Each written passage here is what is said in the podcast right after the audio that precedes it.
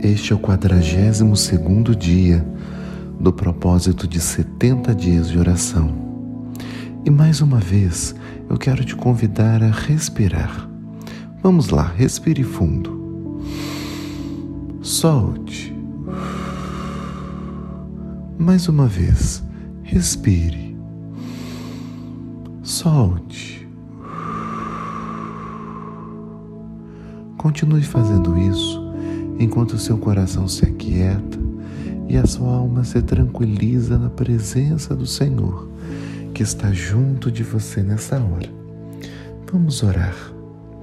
Senhor, nós estamos nesse tempo de oração, de busca e de direcionamento do Senhor para as nossas vidas.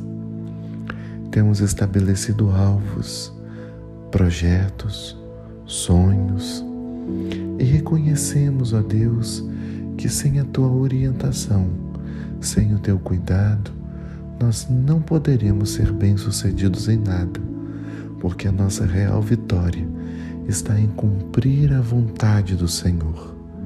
Então, Pai, toma nossa vida em tuas mãos. Nós precisamos de ti e nós oramos no nome de Jesus. Amém. Hoje eu gostaria de falar com você, ou melhor, continuar falando com você sobre os nossos alvos financeiros. E dentro dos alvos financeiros, eu gostaria de compartilhar o poder de um planejamento adequado. E para isso, eu quero te convidar a ler a palavra do Senhor junto comigo. Nós vamos ler o livro de Provérbios, no capítulo 21, versículo 5 e versículo 6. A palavra diz assim: Quem planeja bem e trabalha com dedicação prospera. Quem se apressa e toma atalhos fica pobre. A riqueza obtida por meio de mentiras é neblina que se dissipa e armadilha mortal. Também gostaria de ler a mesma versão do texto, ou melhor, o mesmo texto, na versão A Mensagem, que diz assim: O planejamento cuidadoso dá a você a dianteira na longa corrida. A pressa e a correria deixam você para trás. Você pode chegar ao topo com mentiras e trapaças, mas receberá apenas ilusão e a sua promoção será a morte. Este texto que acabamos de ler nos fala do poder de um bom planejamento e da atitude adequada a partir desse planejamento. A Bíblia começa dizendo que quem planeja bem que significa planejar bem? Planejar não é apenas escrever no papel o que se deseja. Não.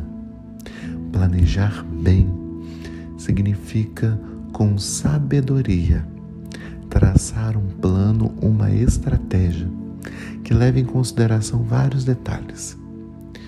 Talvez o primeiro deles seja uma boa compreensão da realidade uma boa análise do contexto, uma boa visão de como as coisas realmente estão.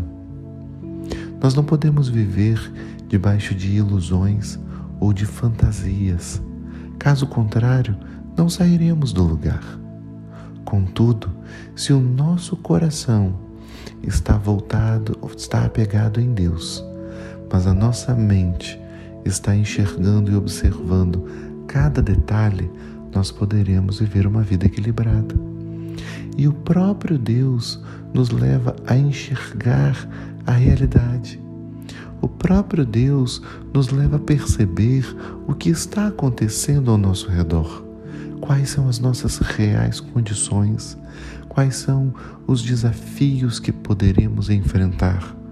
E Ele tem prazer em nos dar a estratégia adequada para que nós possamos superar cada obstáculo, entendendo que toda honra e toda glória devem ser dadas a Jesus. Por isso, se você está sonhando, comece a transformar os seus sonhos em planejamento, em planos com objetivos alcançáveis, como uma escada onde você sobe um degrau de cada vez. Estabeleça pequenas metas, uma meta de cada vez, debaixo da orientação do Espírito de Deus, porque o Senhor é poderoso para nos ajudar a vencer todas. Só que existe um detalhe. O texto fala de planejar bem e trabalhar com dedicação. Trabalhar com dedicação nos lembra da perseverança, nos lembra do empenho, nos lembra da constância. Na outra versão que nós lemos, nós lemos, nós podemos ver que o planejamento cuidadoso nos dá a dianteira na longa corrida. Essa longa corrida revela que a prosperidade ou as conquistas mais duradouras, elas vêm com o tempo. Porque não basta apenas ter, é preciso ter a capacidade de manter isso significa que não basta ganhar uma grande quantidade de dinheiro de uma vez só. Não. Você precisa aprender a estabelecer as fontes para que, à medida em que elas forem jorrando, você possa sim prosperar um pouco de cada vez. Nesse processo, a pressa, a correria, os atalhos acabam nos atrapalhando. Porque os atalhos muitas vezes eles são uma alternativa que a nossa vontade de viver as coisas apressadamente vai criar. Mas Deus, ele conhece as nossas necessidades e ele nos supre em todas elas. Então, se Deus nos supre em todas as necessidades e nós confiamos em Seu amor, em Sua graça, nós não precisamos dos atalhos, nós precisamos viver o Seu planejamento na íntegra. O conselho que o Senhor nos dá, então, é não fique ansioso. Faça o que você precisa fazer, um passo de cada vez um degrau por vez, uma meta por vez. Não se preocupe com o tempo.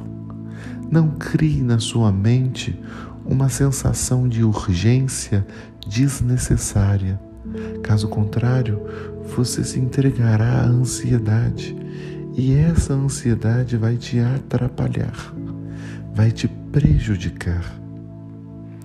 O texto ainda continua dizendo que a riqueza obtida por meio de mentiras é neblina que se dissipa e a armadilha mortal.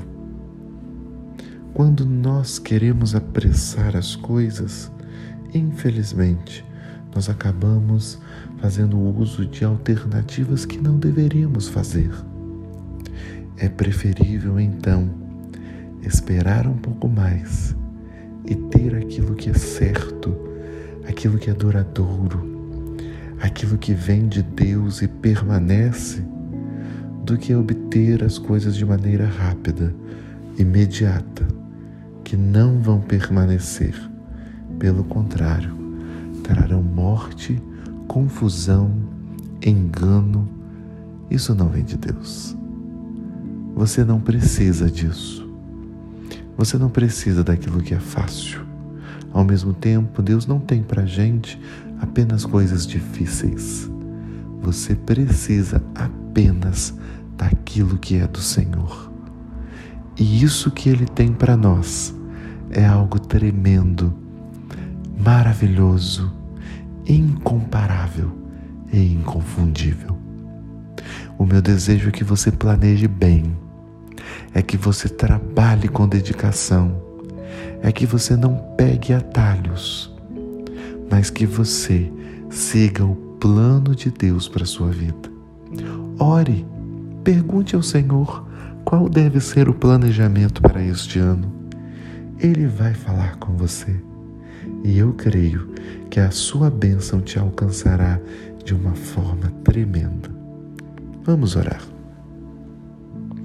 Espírito Santo, nós dependemos de Ti para todas as coisas e nós reconhecemos que a nossa vontade, o nosso desejo, nos leva a caminhos que parecem bons, mas eles podem ser muito complicados. Então, Senhor, dirige a nossa vida, guie os nossos passos e nos leve a viver a tua vontade, que é boa, agradável e perfeita. No nome de Jesus. Amém.